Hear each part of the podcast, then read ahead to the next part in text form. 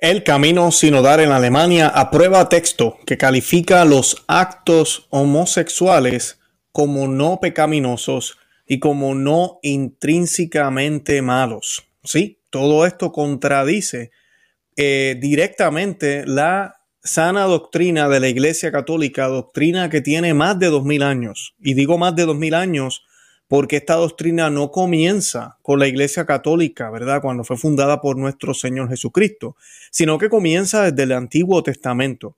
La, esta conducta de por sí, eh, pues no es aprobada por Dios.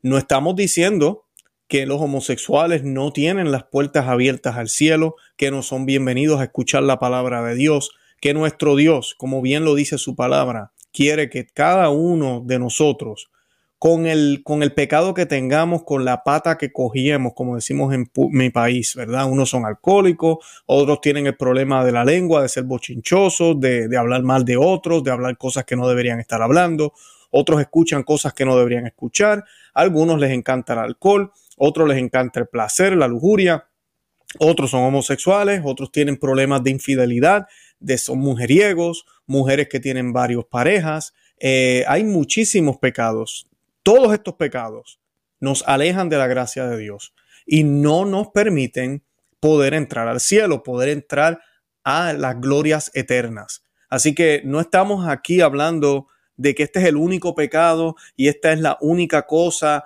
que, queremos hablar y queremos apuntar a cierto grupo. No, estamos hablando de lo que enseña la Iglesia Católica y como obispos católicos supuestamente y, sacerdotes católicos y grupos de laicos católicos acaban de aprobar este, este ah, texto.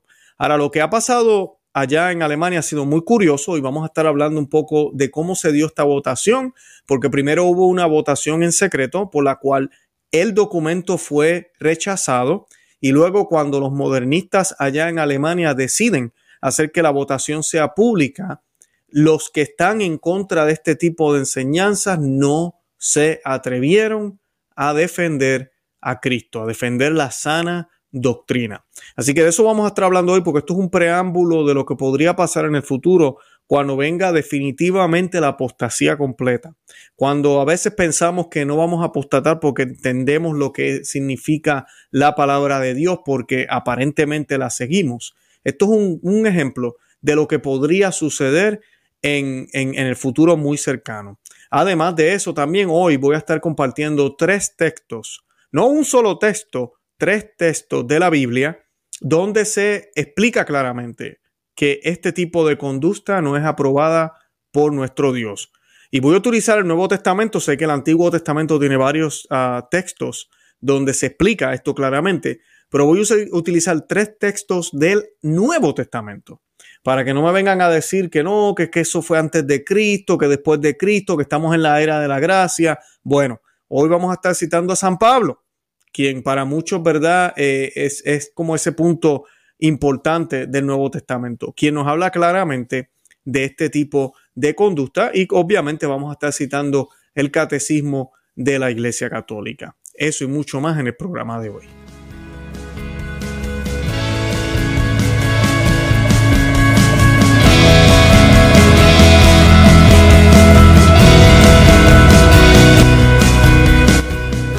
Bienvenidos a Conoce, Ama y Vive tu Fe. Este es el programa donde compartimos el Evangelio y profundizamos en las bellezas y riquezas de nuestra fe católica. Les habla su amigo y hermano Luis Román y quisiera recordarles que no podemos amar lo que no conocemos y que solo vivimos lo que amamos. Y en el día de hoy pues vamos a estar hablando de esta noticia que me recuerda a las apariciones de la Virgen en la Salet, quien dijo que iban a haber obispos contra obispos, eh, cardenales contra cardenales, quien dijo en Áquita también la Santísima Virgen María exactamente las mismas palabras. Y lo hemos estado viviendo por décadas. Pero en estos últimos años esto se ha ido a otro nivel, de verdad que sí. El que vengan a este punto tan amplio y que el texto, ahorita vamos a estar leyendo el Catecismo de la Iglesia Católica, vamos a leer lo que ellos publicaron, es exactamente lo contrario. Es exactamente lo contrario. En ninguna época de la Iglesia Católica se había visto una cosa como esta, que los obispos tengan la cara fresca, la desfachatez de predicar algo contrario a lo que la Iglesia Católica enseña. Y lamentablemente hay que decirlo, Roma está siendo muy flojo El Papa Francisco en esto tiene que ponerse para su número. Tiene que ponerse fuerte como lo ha hecho con los tradicionales. Tiene que ponerse fuerte como se ha hecho para otras cosas, para criticar y hablar de otros temas que a veces ni importan, cuando esto sí es importante. Mandar un mensaje contundente y destituir a cada uno de estos herejes de estos apóstatas. Dije destituir. No se trata de hablar una carta, no se trata de dialogar, destituirlos completamente, así como hizo con el obispo de Arecibo, que lo hizo injustamente por defender la sana doctrina. Eh, pues mira, si tiene pantalones para supuestamente hablar de unidad y de que la unidad está siendo afectada por culpa de las actitudes de un obispo que quiere defender la sana doctrina, pero es que la unidad es primero y lo destituye, pues mira, lo mismo, si quiere irse por ese lado, entonces, no queremos hablar de, de sana doctrina ni nada de eso, ¿verdad? Porque estamos en toda esta cosa del camino sinodal, pero definitivamente este camino sinodal alemán está dividiendo, está creando mucha confusión, está creando mucha división. Muchísimos obispos se han pronunciado, cientos y cientos de obispos se han pronunciado públicamente en contra de lo que se está haciendo allá. Roma aparentemente el mes pasado, yo eh, estuve hablando aquí en el programa, publicó un documento dejándole saber a los católicos en Alemania que no tienen que hacerle caso a esta gente, pero el documento no estaba firmado por nadie, así que no tiene peso, pero sí, fue publicado, pero con todo y eso, ellos siguen con su camino sinodal, no les importa lo que Roma diga. Después de haberse publicado un documento por la Congregación para la Doctrina de la Fe, incluso firmado por el Papa Francisco, donde dice que no se puede bendecir el pecado, ellos lo hicieron con cientos de parejas y otras eh, conferencias episcopales del mundo entero lo siguieron. Ya es hora, Papa Francisco, de reaccionar aquí. Aquí no se trata ya de misericordia, aquí se trata de defender a Cristo si es que en verdad creemos que Cristo es el camino, la verdad y la vida. Así que oremos por eso para ver si se despabilan allá en Roma, pero también ahorita tenemos que darnos cuenta de que tenemos otro problema grave que ahorita voy a estar hablando aquí, y es el hecho de que incluso la mayoría de los alemanes pareciera que no están de acuerdo con esto, pero tienen miedo. Tienen miedo, se sienten amenazados, se avergüenzan, prefieren no ser perseguidos y mejor quedarnos callados. Y esto, que es lo que quiero hablar hoy, es un preámbulo de lo que va a suceder a nivel mundial. Cuando se nos ponga contra la pared de pared. Muchos de los que ahorita defendemos la verdad, podríamos caer en apostasía, que el Señor nos libre. Pero eso podría pasar y es lo que sucedió aquí. De eso vamos a estar hablando en un segundo. Yo quiero hacer la oración a la Santísima Virgen María compuesta por San Anselmo. La vamos a hacer en el nombre del Padre y del Hijo y del Espíritu Santo. Amén. Para que ella, Nuestra Señora, nos proteja, bendiga la tecnología, bendiga a cada uno de los miles que se están conectando y que nos proteja para que nos podamos mantener siempre fiel a Cristo. Y dice, oh bendita entre todas las mujeres que vences en purezas a los ángeles, que superas a los santos en piedad. Mi espíritu moribundo aspira a una mirada de tu gran benignidad, pero se avergüenza al espectro de tan hermoso brillo.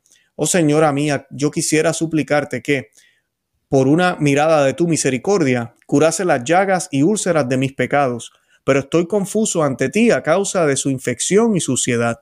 Tengo vergüenza, oh Señora mía, de mostrarme a ti en mis impurezas tan horribles, por temor de que tú, a tu vez, tengas horror de mi causa de ellas. Y sin embargo, yo no puedo, desgraciado de mí, ser visto sin ellas entonces, ahora y siempre. Oh dulce corazón de María, sé la salvación mía. Estas gracias espero alcanzar de vos, oh corazón amantísimo de mi madre, a fin de que pueda veros y gozar de Dios en vuestra compañía por toda la eternidad en el cielo. Amén. En el nombre del Padre y del Hijo y del Espíritu Santo. Amén. Ave María Purísima, sin pecado concebida. Bueno, y los ocho obispos ortodoxos que votaron en contra del documento fueron el cardenal Reiner, eh, Marie Wolke y los obispos Gregor María Hank, y perdonen porque esto es alemán, Matthias Henrich, Stefan Oster, Dominicus Swarfelab, Rolf Steinshauster, Rudolf Walter Holzer y Florian Warner. Y estos ocho tenemos que orar por ellos porque sí se atrevieron a votar en contra en, y públicamente en contra de este documento. En la cuarta asamblea del Camino Sinodal Alemán, una gran mayoría de los obispos y laicos presentes votaron para aprobar un texto que exige a la iglesia cambiar su exigencia, su, enseñanza, perdonen, sobre la homosexualidad. O sea, el texto exige a la iglesia. O sea, ahora nosotros le exigimos a la iglesia. Se nos ha olvidado el lugar que tiene Cristo en la iglesia y el lugar que tiene la iglesia, su enseñanza. No estoy hablando de los miembros de la iglesia, estoy hablando de la iglesia como madre, por las enseñanzas que tienen, que reflejan lo que Cristo nos dejó en los apóstoles. Tradición de más de dos mil años, milenaria, ni siquiera de, de 100 años, 200, unos 500 años, que sería suficiente. No, no, milenaria. Dos milenios completos. Pues ahora le exigimos a la iglesia. Ellos le quieren exigir a la iglesia cambiar sus enseñanzas, porque estamos en una época donde se exige y se tiene que escuchar, se dice y se tiene que escuchar, se pide y se nos tiene que complacer. Es mi derecho, es lo que nosotros queremos, es lo que nosotros pedimos. El documento está titulado, y esto es una traducción aquí literal del inglés, eh, y estoy seguro que del inglés, del alemán lo tradujeron al inglés, titulado Reevaluación Magisterial de la Homosexualidad o la Reevaluación del Magisterio sobre la Homosexualidad. Y el documento incluye la siguiente declaración. Escuchen bien, porque ahorita voy a estar leyendo el catecismo de la Iglesia Católica. Voy a leer también el nuevo. Yo recomiendo el Catecismo de Trento. Hablo muchísimo del Catecismo de San Pío X. Hay unas cosas en el Catecismo nuevo que a veces, ¿verdad? Uno tiene que tener cuidado. Pero en este punto son muy bien. El Catecismo está muy claro. Pero estos alemanes declaran lo siguiente, muy contrario a la doctrina milenaria de la Iglesia Católica. La sexualidad entre personas del mismo sexo, también realizada en actos sexuales, no es, por lo tanto, un pecado que separe de Dios y no debe ser juzgado como intrínsecamente malo. Esas son las palabras de esta gente. Si tú me dices a mí que esto no es suficiente para excomulgar a este, este bonche de lobos, a este, a este grupo de herejes, entonces, ¿qué más quieren? ¿Qué más quieren? ¿Qué más buscan? Que dos de ellos se den un beso en la boca con lengua y todo. A mí, ¿qué rayos están buscando?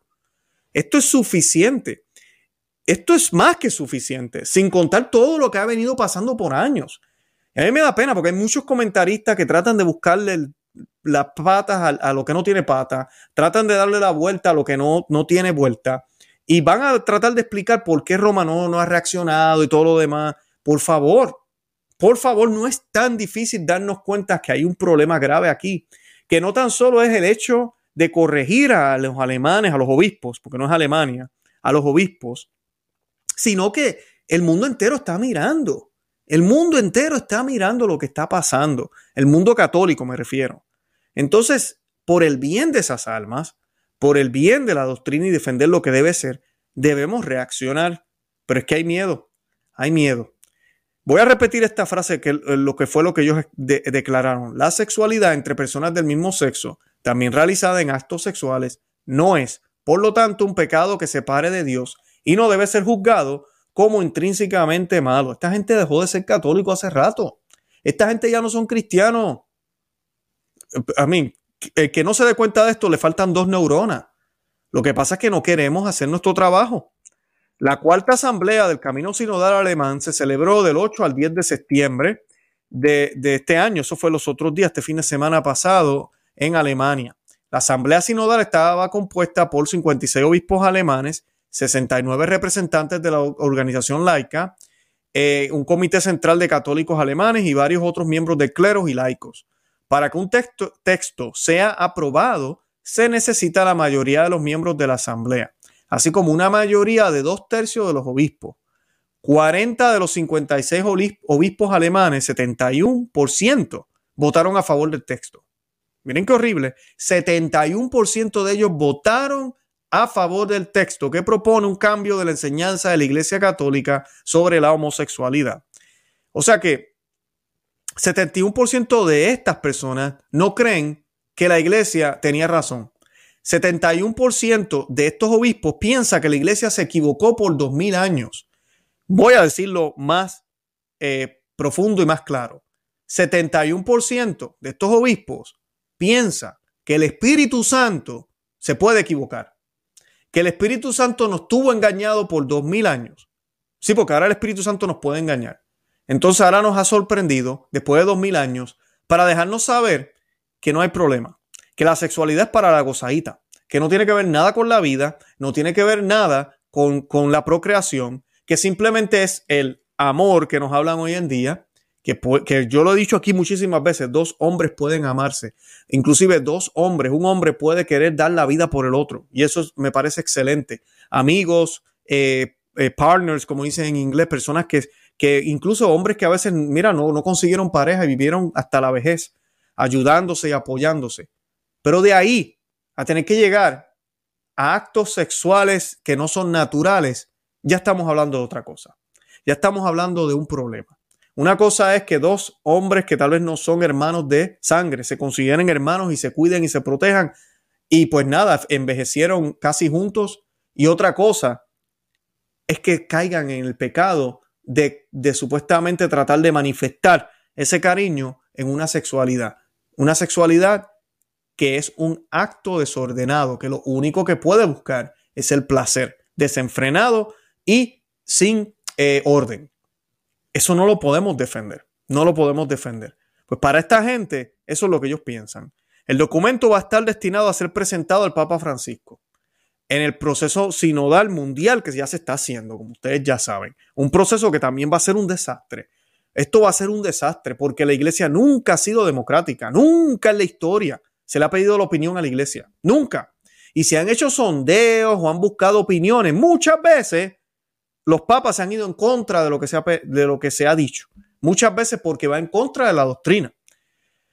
No, la iglesia no es así. Nosotros no mandamos aquí. Quien mandó, porque ya digo mandó, no puedo decir quién manda, porque también manda, pero ya mandó lo que teníamos que hacer, lo que debíamos creer y cómo vivir fue Dios. Nos dio los mandamientos, nos dio la, doctrina que le dejó Jesucristo a los apóstoles. Aquí no hay nada más que inventar, aquí no hay nada más que decir, aquí no hay nada más que vaya a cambiar. Mucha gente dice, pero es que yo quiero que la iglesia católica cambie. No, no va a cambiar. Si no te gusta, vete. Vete porque no va a cambiar. Porque el mismo Señor decía, mis palabras no pasarán. Son palabras de vida eterna. Y lo que ya es eterno, lo que es bueno y perfecto, no tiene que cambiar. Si cambia, no, puede, no va a cambiar para mejorar, ya es perfecto ya es perfecto, ya es bien, completamente, no puede ser mejor. Entonces, ¿de qué rayos estamos hablando? Si yo quiero que la, la, doctrina cambie, es porque yo creo que no es perfecta, es porque yo creo que hay deficiencia, es porque yo creo en una estupidez, porque ya yo no soy católico, ya yo perdí la fe porque el demonio se me va a meter en la cabeza. Así de sencillo. Y no quiero escuchar a Dios y quiero escuchar las ideas del hombre, de los hombres, y quiero complacer a los hombres, que es lo que le pasa a estos obispos por miedo, por llevarse bien, por sentirse acogidos, por lo que sea, lo aceptan o porque ellos tal vez son iguales también que el mundo. Entonces quieren seguir haciendo lo que están haciendo, pero que sea justificado. El texto que aborda los actos homosexuales es contrario a las enseñanzas morales de la Iglesia Católica y a la ley natural. El catecismo de la Iglesia Católica afirma lo siguiente. Voy a ir aquí al, al portal de la internet del catecismo de la Iglesia Católica para que vean lo que dice. El numeral 23, eh, bueno, siempre empieza el 2357, hay más, pero voy a leer el 2357 ahora, es el primero. Está el 2358 y el 2359. ¿Se acuerdan lo que leí ahorita que dijeron los alemanes? Miren lo que dice el catecismo de la Iglesia Católica. Dice, la homosexualidad designa las relaciones entre hombres o mujeres que experimentan una atracción sexual exclusiva o predominante hacia personas del mismo sexo reviste formas muy variadas a través de los siglos y las culturas. Su origen psíquico permanece en gran medida inexplicado, apoyándose en las sagradas escrituras que lo presentan como depravaciones graves, y ahorita vamos a leer los textos. El Catecismo de la Iglesia Católica menciona Génesis 19 del 1 al 29. Esa es la historia de Sodoma y Gomorra. Pero también tenemos tres textos que yo voy a compartir ya mismito del Nuevo Testamento. Romanos la carta de San Pablo a los Romanos, capítulo 1, 24 27, la carta, la primera carta a los Corintios, capítulo 6, versículo 10, y la carta, la primera carta a Timoteo, capítulo 1, versículo 10. La tradición, ¿y qué es la tradición? La enseñanza perenne de la iglesia. No es una costumbre que hacemos y se puede cambiar, no, la tradición es la enseñanza oral de la iglesia. Lo que siempre se ha creído y lo que se ha puesto en escrito que incluso en la Biblia hay de esto, de la tradición, obviamente. La tradición ha declarado siempre que los actos homosexuales son intrínsecamente desordenados. Los alemanes dijeron exactamente lo contrario, que no son desordenados. Y ellos están citando también la Congregación para la Doctrina de la Fe, documento persona humana, numeral 8. son contrarios a la ley natural, hablando de los actos, son contrarios a la ley natural, cierran el acto sexual al don de la vida, no proceden de una verdadera complementariedad afectiva y sexual, no pueden recibir aprobación en ningún caso. El texto no puede ser más eh, fuerte y más claro en lo que debemos creer sobre este tipo de actos. Ahora, la iglesia siempre ha aclarado y ha dicho que estas personas están llamadas a la conversión, que las puertas están abiertas para ellos, que el sacrificio de la cruz de nuestro Señor aplica a ellos también, pero tenemos que convertirnos. Tal vez las tendencias seguirán ahí, pero yo no puedo practicar ese tipo de vida. No puedo hacerlo, al igual que el alcohólico. El alcohólico, yo lo he dado aquí de ejemplo, los alcohólicos anónimos tienen algo muy bueno y es que pueden llevar 40 años una persona sin tomar una sola bebida, una sola cerveza, nada. Y siempre que se presenta, le dice a los que están presentes, mi nombre es Luis y soy alcohólico y no he tomado desde hace 40 años. Pero sigo diciendo y afirmando que soy alcohólico. ¿Por qué? Porque no se trata solo de las acciones, sino de la tendencia. Por eso es que en la Biblia, amigas y amigos que me escuchan, por eso es que en la Biblia nos dice, bien claramente San Juan es uno de los que lo menciona muchísimo y muchos de los evangelistas dice que somos pecadores. Somos pecadores porque siempre la tendencia a pecar va a estar ahí. Ahora, él no lo dice como que somos pecadores para que sigamos haciendo el mal y nos hagamos los locos. No, somos pecadores. Primero que nada, humildemente él manifiesta que, que ha caído y que sigue cayendo porque caemos deberían ser pecados veniales y no mortales, ya después que uno conoce a Dios. Pero podemos caer en pecado mortal también. Pero él se declara pecador porque esta naturaleza es caída.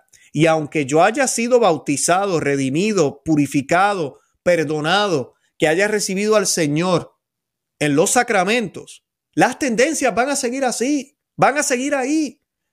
Mi naturaleza ha cambiado, soy un hombre nuevo, soy hijo de Dios. Pero mis tendencias también siguen ahí. Siguen en mi cuerpo. Siguen ahí. Están todavía presentes. Entonces, es exactamente la misma idea. El Señor no me mira y dice, ah, todavía tú tienes esas tendencias. No, el Señor mira que yo voy caminando, imperfectamente tal vez en algunos sentidos, pero voy caminando hacia Cristo. Voy cargando mi cruz y su cruz me da la gracia, lo que me falta. Lo que yo no puedo hacer, lo que para cualquier persona es imposible, para Dios no es imposible. Y ahí es que vienen los grandes santos, las grandes historias que vemos, que la gente a veces no puede creer que la gente puede ser casta. Hoy en día tú le hablas a un jovencito de virginidad y se te ríe en la cara. Te, le hablas a una persona de que podemos vivir sin mentir, se ríe en la cara. De que no, no tenemos que robar, no tenemos que, que, te estar haciendo todo este tipo de cosas malas que usualmente la gente hace y que lo hace como si fuera algo natural porque Cristo nos da lo que nos falta. Es exactamente lo que la iglesia enseña. No se están cerrando las puertas a nadie aquí. Se está llamando a la gracia, gracia, y al pecado, pecado. Se le está diciendo con claridad, por verdadero amor y misericordia a ellos, que lo que están haciendo los puede llevar al infierno, que lo que están haciendo los aleja de Dios, eso es verdadero amor. El yo quererlos hacer sentir bien no los va a ayudar en nada. Eso es como yo estar extremadamente obeso, ir al gimnasio y quiero que me diga el entrenador que me veo bien, que estoy en forma y peso 300 libras, parezco una bola gigante, una vaca caminando. Y, pero quiero que el, que el entrenador me diga que me veo bien. Entonces, cuando el entrenador me mira y me dice, mira, no te ves bien, estás gordo, te vas a enfermar. Mira lo fatigado que estás. Tengo la solución para ti. Yo me enojo, me molesto y quiero que ellos cambien esa forma de pensar. Cuando en realidad el entrenador incluso me está dando la solución para que después de sí, de esfuerzo, trabajo, disciplina, autocontrol, yo logre alcanzar esa meta. El camino del cristiano es exactamente lo mismo y es ese amor que Dios nos promete y lo bonito y, y que nos da. Lo bonito de esto es que tú y yo participamos en eso. Es una invitación a todas estas personas que tienen este tipo de tendencia o a cualquier pecado a participar del trabajo que Dios hace, que solo Él basta. Pero Él nos invita a participar, a, a tomar parte de ese trabajo como seres humanos creados a imagen y semejanza de Él. Sin importar las tendencias que tengamos, fuimos creados a imagen y semejanza de Él. Recuerden que estamos viviendo en un mundo caído, caído. No es que Dios te creó así para que sigas pecando y es la trampa que hizo y estás condenado porque ya te predestinó a estar condenado. No, para nada. Cuando tú naces, hay una, estás en un mundo caído donde tu cuerpo, por algunas razones, por unas experiencias psicológicas o de experiencias que te pasaron, lo que sea, van a haber ciertas tendencias que se van a manifestar más que otras. Habla con tu vecino, habla con, con otras personas y verás que todos cogíamos de una pata o dos y que posiblemente son distintas. Son distintas. Y con eso tenemos que bregar. Con eso tenemos que trabajar. Esa es la cruz de cada día. Esa es la cruz que nos habla el Señor. Eso es lo que nos dice la enseñanza de la Iglesia Católica que estos alemanes quieren negar. El documento de este camino sinodal pide un cambio de este y otros párrafos relacionados al catecismo, diciendo, en el curso de esta reevaluación de la homosexualidad, estos son los alemanes, entre otras cosas, deberían revisarse los pasajes 2357 al 2359 y 2396, homosexualidad y castidad, del Catecismo Universal. Asimismo, se deben enmendar los pasajes correspondientes del Compendio del Catecismo 2005, numeral 492. En el compendio, los actos homosexuales deben eliminarse de la lista de los principales pecados contra la castidad. El texto alemán concluye que a nadie se le debe negar los sacramentos, incluido el sacramento de la ordenación, a causa de su orientación homosexual. Esto es increíble. Esto es increíble. Cuando se ha mostrado que los abusos que mayormente hay en la iglesia no son a niños pequeños, los han habido también muy horribles, pero muchos son en los seminarios. ¿Los seminarios que hay? Hay adultos, adolescentes. Aquí tenemos un problema de qué? De tendencias. Y tú no puedes tener una persona con estas tendencias en un lugar donde solamente hay gente del mismo sexo, imagínate. Eso es lo mismo que hablado ahorita del alcohólico. Es como tener un alcohólico encerrado en un cuarto con 10.000 botellas de ron, 5.000 botellas de vodka y dos o tres de tequila y escondido debajo de la cama, cinco o seis botellas de cerveza y pensar que el tipo no va a beber. Por favor, está solo encerrado en un cuarto.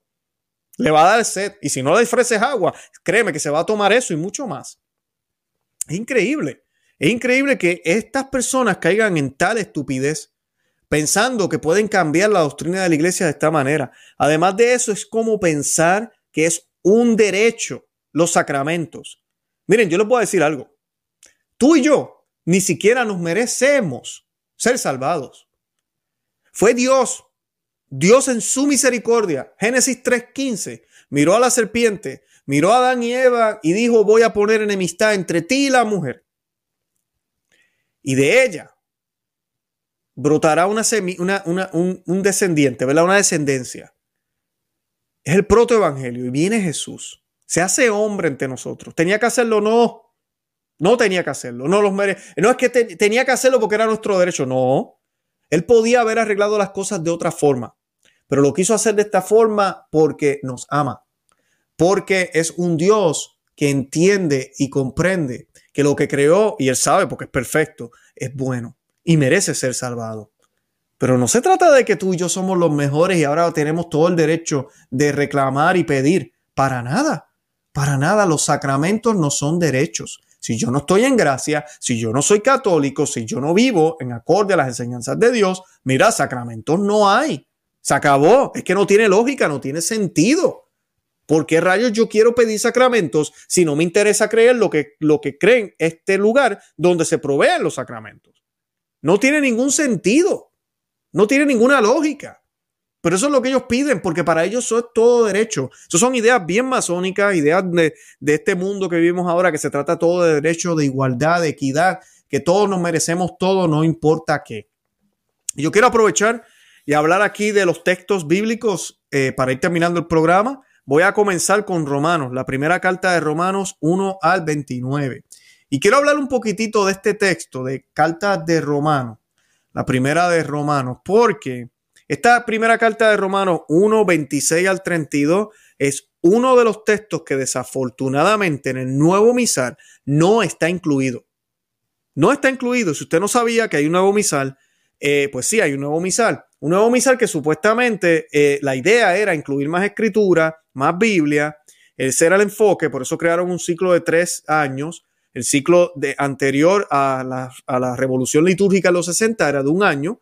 Y sí, tenía menos Biblia, pero tenía muy clara la tradición, tenía muy clara la doctrina. En cambio, acá, mucha Biblia, mucha Biblia, pero quitemos esos pasajes que causan controversia. Entonces, ¿qué pasa? Si usted es un católico de domingo, si usted es un católico, ¿verdad? Solo de banco, un católico light, un católico que nunca, nunca, nunca toma la Biblia y se pone a leerla completa, un capítulo completo para leerlo bien en contexto, no pedacitos como nos leen a veces en la misa, que eso está bien leer pedacitos en la Santa Misa, pero tú no puedes decir, no, es que en tres años leí la Biblia. ¿Por qué? Porque yo voy a la misa todos los días. No, para nada. Te falta muchísimo y no lo estás leyendo en contexto, porque no se lee en contexto.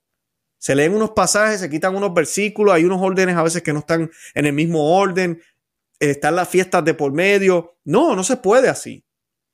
No se puede. Entonces, ¿qué pasa? Este texto, como no está incluido en el misal, no se lee en ninguna misa en los tres años. Entonces la gente piensa que en la Biblia no se menciona la homosexualidad, que la Biblia no dice nada sobre eso. Pues yo les voy a hablar hoy de tres textos. Uno de ellos no está incluido en, el, eh, en, el, en, el, en, el, ah, en los versículos que se leen en la Santa Misa, lamentablemente, como resultado de la revolución que hubo en los 60 con la liturgia.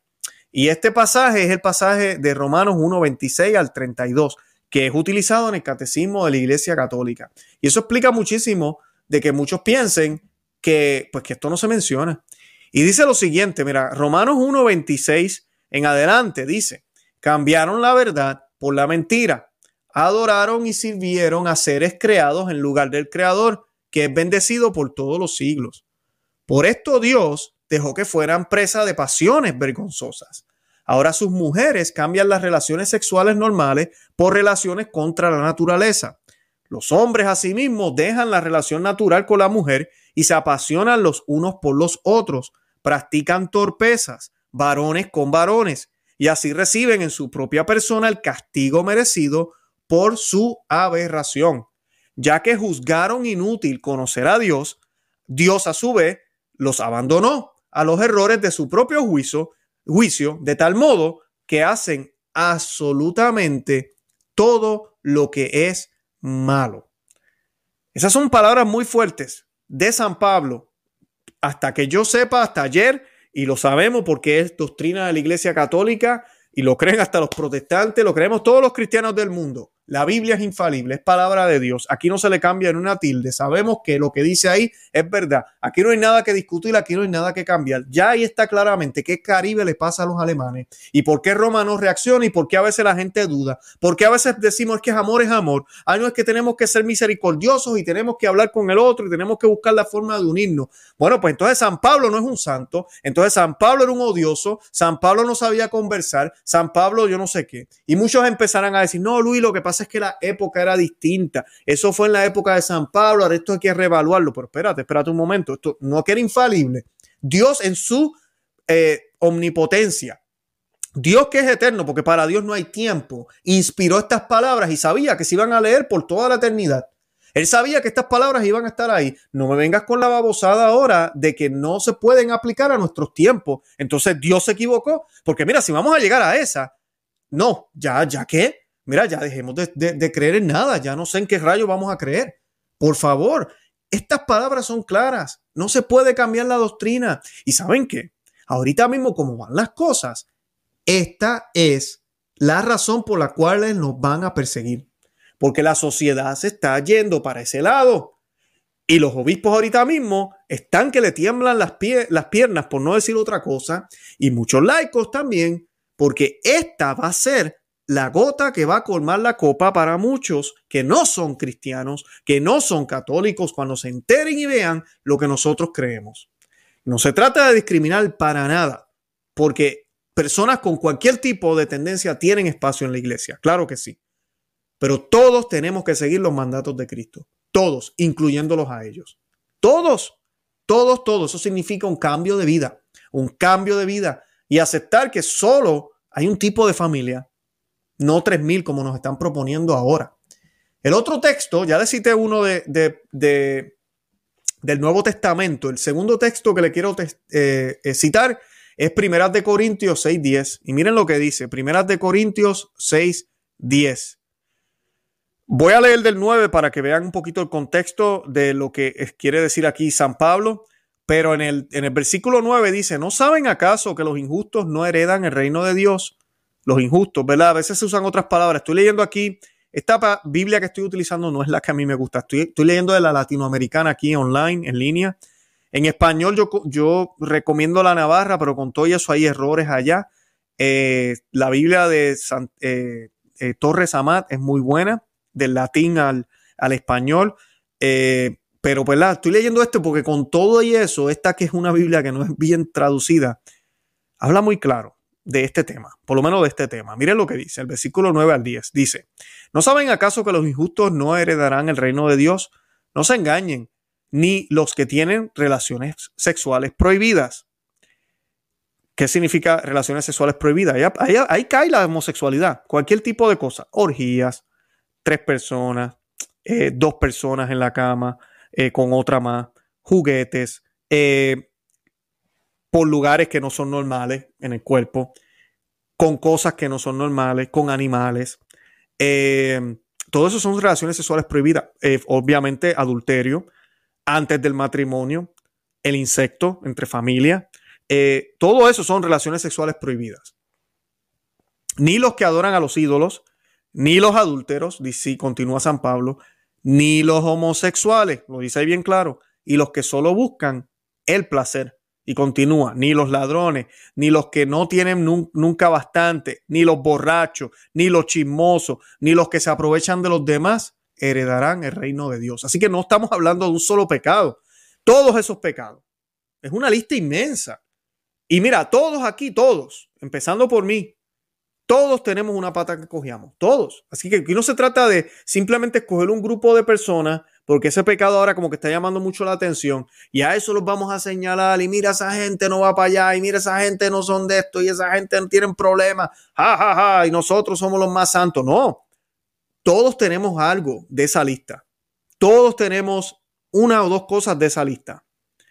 Y puede ser que los que tienen las atracciones hacia el mismo sexo, pues mira, están en esa lista. Pues tenemos que cambiar. Si creemos que esto es palabra de Dios y la Biblia es infalible, porque parece que se nos olvidó. Ese es el segundo texto, Nuevo Testamento, Primera de Corintios 6.10. Vamos para otro texto, si no basta. Vamos aquí a la primera carta de Timoteo, eh, capítulo 1, versículo 10. Y dice, voy a leer del, voy a leer, vamos a leer del 8, del 8 al 10 para terminar con, con más sentido. Dice, si ya sabemos que la ley es buena con tal que se la tome como ley, teniendo bien presente que la ley no ha sido instituida para el justo, sino para los pravicadores y rebeldes, para los impíos y pecadores, para los irreligiosos y profanadores, para los parricidas y matricidas, para los asesinos, adúlteros, homosexuales, traficantes de seres humanos, mentirosos, perjuros y para todo lo que se opone a la sana doctrina, según el Evangelio de la gloria de Dios beneventurado que se me ha confiado. Esas son las palabras de San Pablo, hablándole a Timoteo. Volvemos a lo mismo. Tres textos les acabo de mostrar ahora, del Nuevo Testamento, hablando de este tema. Así que dejemos las babosadas cuando por ahí escuchamos de que de dónde sacaron que la homosexualidad, la Biblia lo prohíbe. No, la Biblia no dice nada sobre eso, dice mucho sobre ese tema. Porque para los católicos, y, como debe ser la ley natural, no solo para los católicos, la ley natural, cuando miramos la naturaleza, todo lo que es necesario tiende a ser placentero. Así lo hizo Dios. El comer es placentero. Lo es. Disfrutamos un postre, disfrutamos la comida, nos encanta. Pero yo no puedo estar comiendo por comer o comer por placer, porque primero desperdicio. Hay gente que necesita alimento y yo saltándome aquí. Segundo, me voy a enfermar de salud. Naturalmente no es bueno el yo hartarme de comida y caigo en un pecado porque ya yo no estoy comiendo por la necesidad de comer, yo como por el placer porque ya yo estoy lleno, ya yo no tengo hambre. Con las relaciones sexuales pasa lo mismo. Es placentero y no tiene nada de malo disfrutarse el momento con la persona que uno ama en el matrimonio. Eso está muy bien, es un regalo de Dios y qué bueno que Dios lo hizo así. Qué bueno que Dios hizo que cuando comiéramos hubiera placer. Qué bueno que Dios hizo que cuando fuéramos a dormir, porque necesitamos descansar, fuera placentero también. Es que todo lo necesario es placentero. Pero yo no puedo estar todo el día acostado, yo tengo que trabajar, yo tengo unas obligaciones. O sea que no, no, no puedo abusar. Las relaciones sexuales es exactamente lo mismo. Nosotros los católicos, si somos coherentes, sabemos que las relaciones sexuales no es solo para manifestar amor, sí es una forma de manifestar el amor, pero el propósito primordial de la Iglesia Católica siempre lo ha enseñado, Humane Vitae, el Papa Pablo VI lo dice muy claramente también, habla de que es para procrear. Por eso hasta los otros días la ciencia llamaba a los órganos del hombre y la mujer órganos reproductivos para reproducir. Que siempre que lo hacemos vamos a, tener hijos. No, lo sabemos, eso no es así, ¿verdad? Hay, hay momentos donde la mujer no está estéril, hay momentos donde, mira, simplemente no se dio, ¿verdad? Dios también está envuelto en todo esto. Y van a ver placer y van a ver sus cositas aquí y allá. Qué bonito.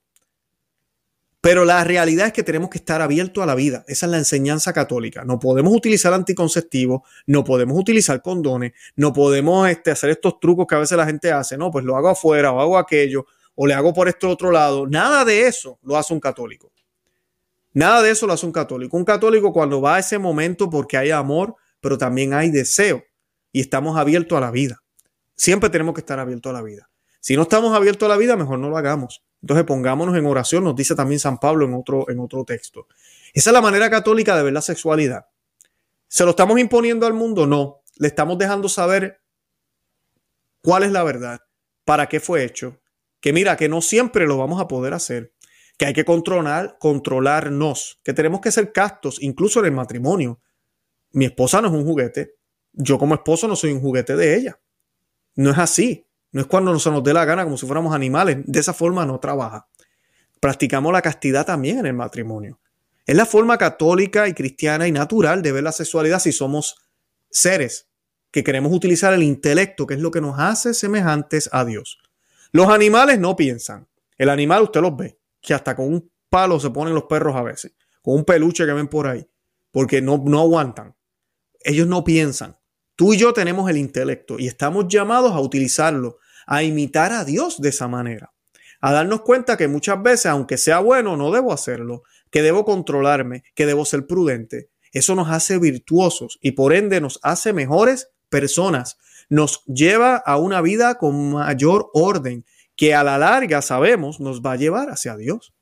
Esa es la manera cristiana de verlo. Si a ti no te gusta, católico, laico, sacerdote o obispo de Alemania o de cualquier otro lugar, Pídele a Dios la, a la gracia de poder ser sumiso a su palabra, de poder aceptar su doctrina milenaria. Pídele humildad, pídele que te ayude. Y mire, si tú le sigues pidiendo y sigues pidiendo y, no reaccionas, y tu soberbia es tanta que inclusive tú piensas que tú tienes la razón, y no, yo voy a seguir con este movimiento y tenemos que hacer algo. ¿Sabes qué? Vete y déjanos en paz. Hay más de 60 mil, yo creo que 70 mil denominaciones cristianas ahorita mismo en el mundo. Sí, la católica es la única que se ha mantenido fuerte en este tema y por eso estamos en esta batalla ahora.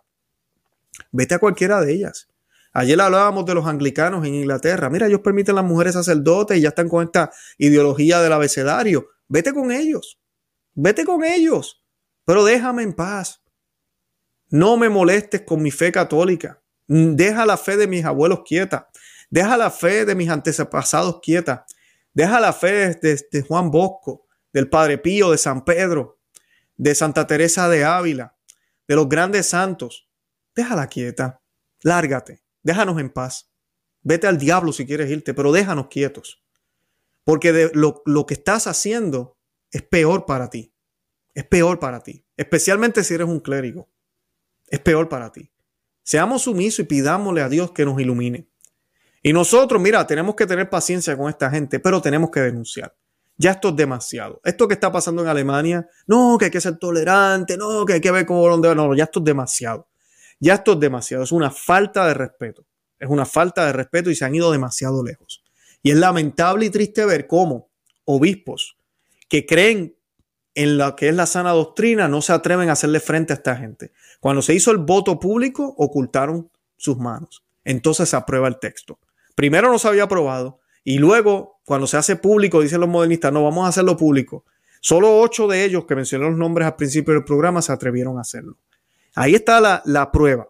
Y eso es lo que va a suceder a nivel mundial. Con más y más temas. Dentro de la iglesia, pero también fuera de la iglesia. Estás dispuesto a dar tu cara, estás dispuesto a hacer la mano por Cristo, aunque te, te la corten, aunque te cueste la vida. ¿Estarás dispuesto a ser coherente con tu, con tu fe por encima de tu vida? Es una pregunta fuerte y yo sé que muchos diríamos, diríamos, está como difícil. Nuestro Señor dice que no nos preocupemos por qué vamos a decir, no nos preocupemos por qué, qué vamos a hacer. Que el Espíritu va a proveer lo que necesitamos y vamos a poder defendernos como tenemos que defendernos. Y créanme que el martirio es la mejor defensa que podemos tener. Pidámosle a Dios esa gracia, pidámosle a Dios la fortaleza y la perseverancia para poder ser cristianos coherentes. Yo les pido que hagan el Santo Rosario por esta crisis que tenemos dentro de la iglesia en Alemania, pero también en el mundo entero, no es solo Alemania. La gente a veces Alemania, no, toda la iglesia está bien. No, esto es un desastre donde quiera. Pidámosle a Dios por eso. Pidámosle a Dios por nosotros mismos también y pidámosle a Dios por el mundo entero. Yo los invito a que se suscriban aquí al canal, a Conoce, Ama y Vive tu Fe. También que se suscriban a nuestro segundo canal, Sí, tenemos otro canal, se llama Perspectiva Católica con Luis Román. Lo pueden buscar y tenemos muy buenos programas por allá. También tenemos el, Ejército Cristero, los miembros cristeros. El enlace está en la descripción para los que quieran aprovechar. Ya acabo de colocar dos programas nuevos la semana pasada. Así que los miembros cristeros tienen pues el privilegio de poder ver esos programas. Si usted quiere eh, tener acceso a ellos, simplemente dele eh, clic al enlace y vea cómo nos puede ayudar. Y así pues yo también le doy de regalo por su aporte este, este tipo de contenido. También estamos en Telegram, que estuve publicando un video hace, no hace mucho también por allá, y voy a tratar de publicar más contenido también exclusivo para los que lo siguen en Telegram. Y estamos por todas las redes sociales, en Facebook, en Instagram, en Twitter, por Conoce, Ama y Vive tu Fe. Así que nos pueden buscar por allá, denle me gusta a la página en, Facebook, denle eh, follow, ¿verdad? Para que me sigan por allá. Hemos crecido muchísimo por allá. Les doy gracias a los que me ven por ese medio también. Los que me ven por ese medio, no se olviden que en YouTube la gran mayoría de nuestro contenido, más del 90%, están por acá. Hemos colocado bastante de los programas en Facebook, pero mucho, mucho contenido eh, que no está todavía allá. Así que pues los invito a que se crucen para acá eh, para que no se pierdan nada de eso. Y nada, de verdad que los amo en el amor de Cristo y Santa María, ora pro nobis. Que Dios me los bendiga. Bye bye.